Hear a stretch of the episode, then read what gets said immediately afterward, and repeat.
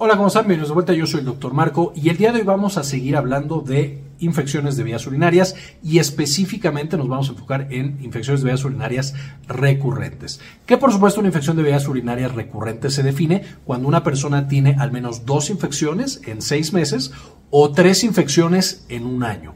Esto, por supuesto, ya nos está indicando que hay algo que no está funcionando con la defensa del cuerpo en contra de estas infecciones y que, por supuesto, tendríamos que hacer algunos cambios y algunos cuidados extra justo para proteger de que, uno, no vayamos a tener complicaciones más severas y dos, mejore la calidad de vida de estos pacientes.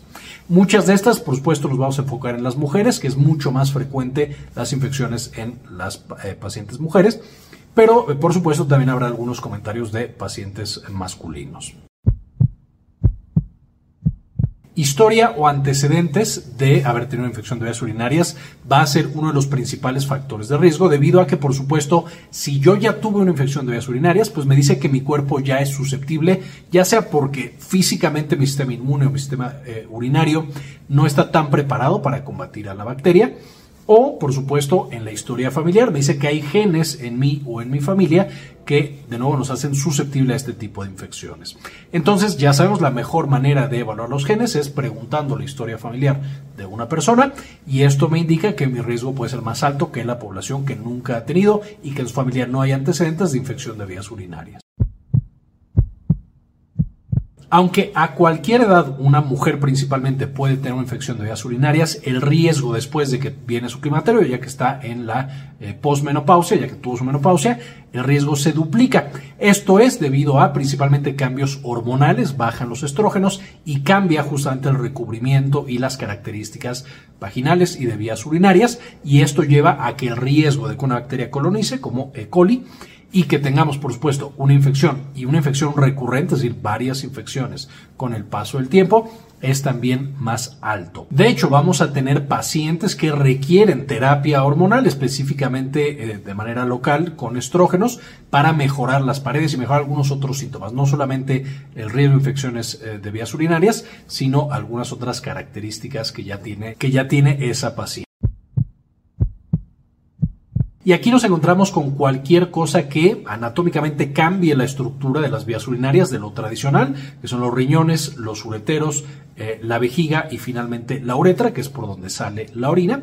Cualquier cosa que no permita el flujo normal de esta orina, por supuesto va a incrementar el riesgo de infección de vías urinarias porque permite, uno, que la orina no fluya y entonces al quedarse estancada las bacterias pueden ahí prosperar, pueden proliferar y dos, dependiendo de la alteración, también es muy posible que la bacteria pueda agarrarse directamente de la alteración anatómica. Aquí, de las cosas más frecuentes que nosotros encontramos son, por supuesto, piedras en el riñón, que al haber una piedra no permite el flujo normal. Vamos a encontrar también eh, cosas como tumores, y aquí podemos ser tumores malignos o una próstata que está muy agrandada, cierra la uretra y no permite el vaciado de la vejiga otras bastante, bastante frecuentes y asociadas con la menopausia que estamos viendo en el punto pasado es la vejiga caída, también conocida como cistocele, o un prolapso, también van a ser factores de riesgo para nosotros tener una infección de vías urinarias. Si tenemos cualquiera de estas alteraciones anatómicas, nuestro riesgo es elevado.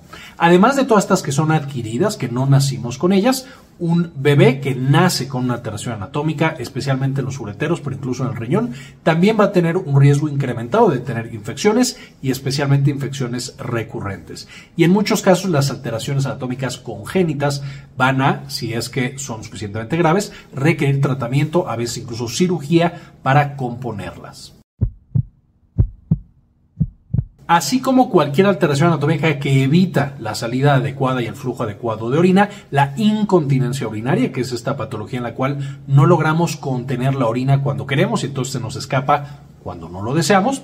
Esta va a llevar también a un riesgo incrementado de infección de vías urinarias y especialmente infección de vías urinarias recurrente.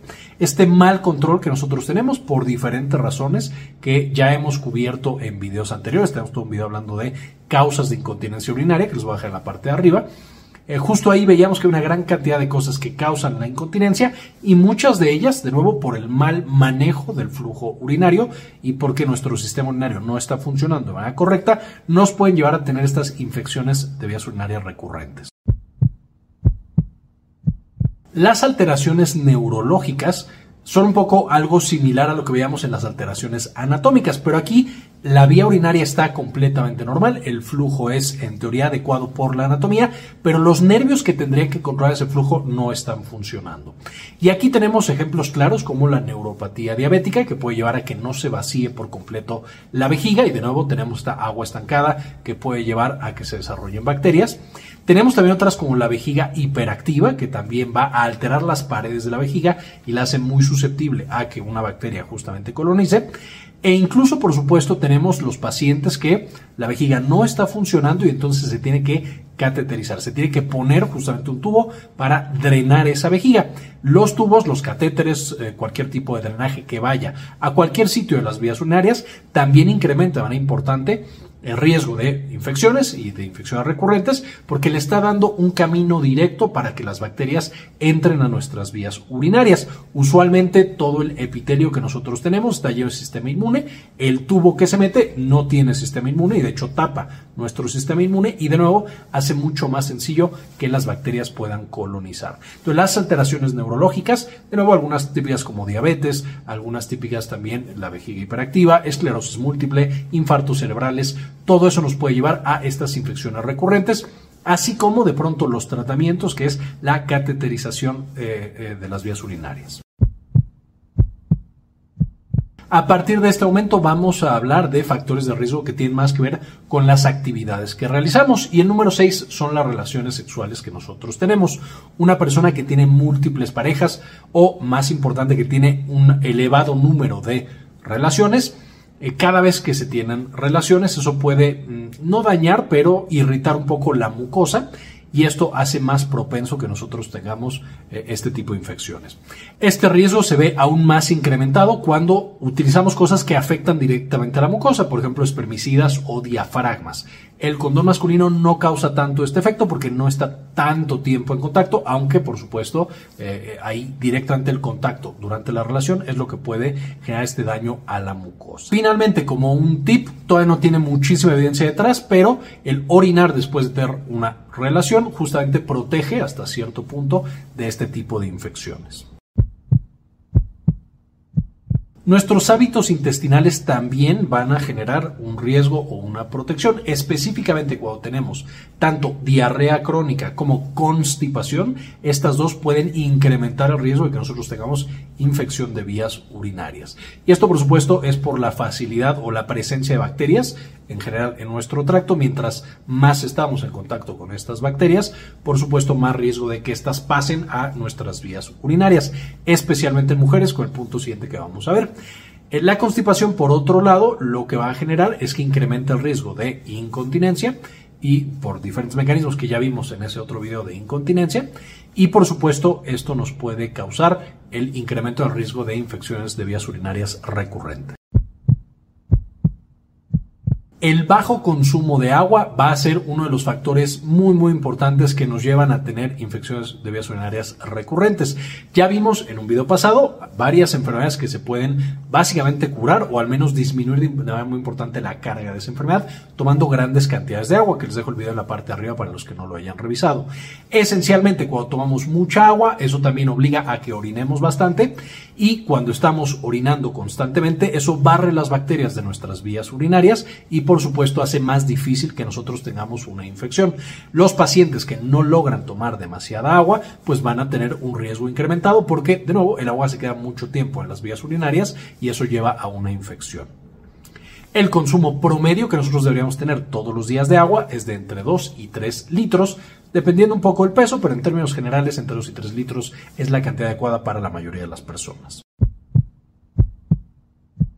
Y en hábitos higiénicos hay un par de puntos importantes. Número uno, siempre es mejor la bañarse con regadera que en tina. En tina vamos a estar acostados, justamente en agua que ya no está tan limpia para el final del baño. Y por supuesto, eso está en contacto con al menos nuestros genitales externos. Y por supuesto, esto ayuda a que las bacterias colonicen nuestro tracto urinario.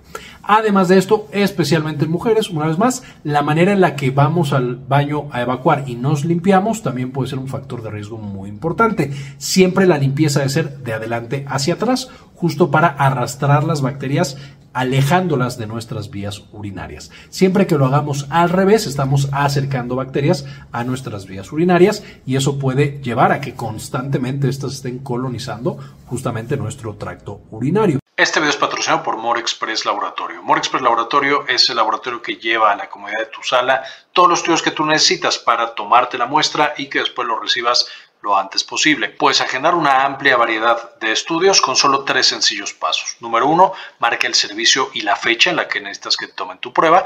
Número dos, elige el horario en el que van a acudir a tu casa a tomarte esa muestra. Y número tres, llena el formulario con tus datos. Con eso ya está programada la toma de muestra para tu estudio. Dentro de los estudios con los que cuentan está el check-up básico femenino, que incluye una química sanguínea de 15 elementos, biometría hemática, examen de orina, hipermonológica de embarazo o perfil tiroideo básico. Esencial, por supuesto, para la salud de las mujeres. Porque con More Express Laboratorios tienes experiencia y presión en cada toma. Agenda ahora. Antes de irme, quisiera agradecer a algunas de las personas que han sido para el canal con una donación mensual de uno o de dos dólares y dedicarle este video a Saúl Reyes, Diego Aceves, Elizabeth G. Vargas, doctora Susana Vidal, Hermelín Yarde González, Rosaura Murillo Gómez, Mario Eugenia Sobrino, José Luis Tobar, Héctor Lepe Sáenz, doctor Fermín Valenzuela y Pablo Antonio. Muchísimas gracias por eh, la donación que nos hacen cada mes. Realmente nos ayudan a hacer este tipo de contenido y compartirlo con el resto de las personas. Gracias también a todos los demás por ver este video hasta este momento y Amor Express Laboratorios por patrocinarlo. Con esto ahora sí terminamos y como siempre, ayúdenos a cambiar el mundo, compartan la información.